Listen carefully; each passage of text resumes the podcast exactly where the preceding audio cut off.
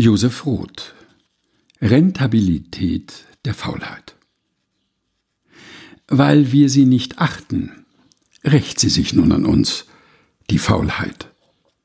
Die These, der Mensch muss arbeiten, ist eine mitteleuropäische, geradezu preußische Erfindung. Wer wusste bei uns je den Segen der Faulheit zu schätzen? Wir stöhnten unter dem Fluch der Arbeit und nannten sie einen Segen. Wir vergaßen, dass Adam erst arbeitete, als er aus dem Paradies der Faulheit vertrieben war. Mit der einem Mitteleuropäer angeborenen Fähigkeit, das Unnatürliche auf dem Umweg über die Logik zur Selbstverständlichkeit zu machen und dem leider Notwendigen den Stempel des Gott sei Dank Nützlichen aufzudrücken, zerplagten wir die Jahrhunderte unserer Entwicklung. Arbeit, Arbeit.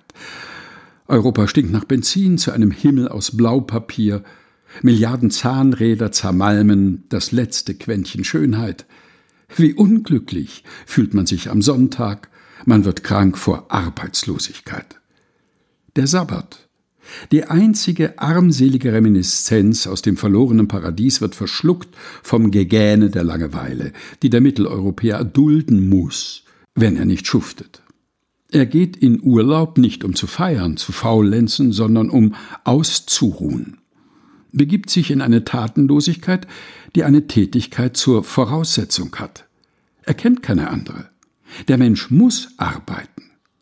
Der Südländer, der Orientale, sie können faulenzen, denn die Faulheit ist ein Talent und erfordert Fertigkeit.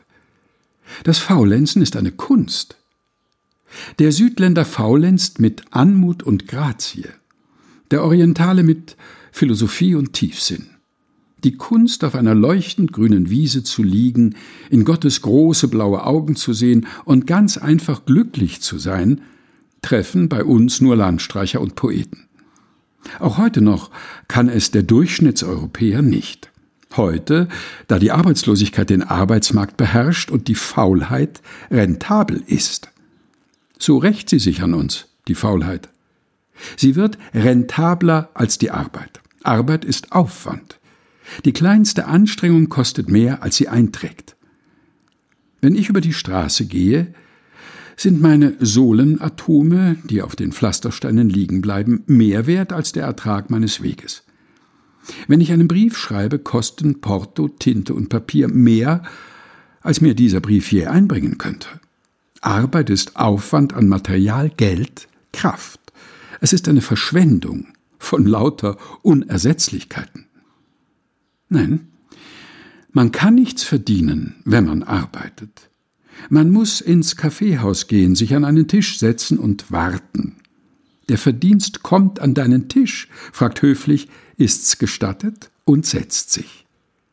In der Luft schwirren Aktien und baumeln mit den Zinsfüßchen just über deiner Nase. Du brauchst nur zu schnurren.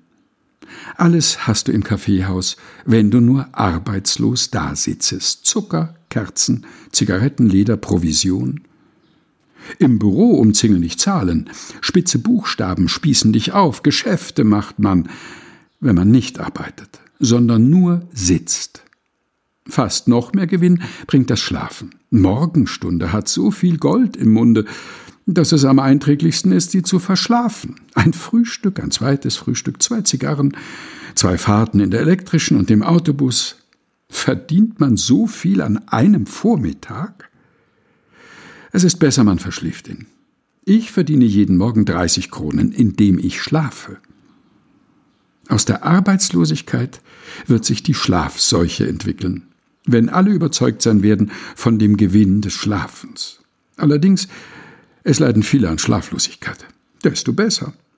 Man wird ein Konsortium zur Erzeugung und Verbreitung von Morphium bilden – Morphium-Aktien werden steigen. Um unermesslich reich zu werden, braucht man bloß Morphium-Aktien zu kaufen und sie schlafen zu legen. Erst dann wird die Welt vollkommen faul sein.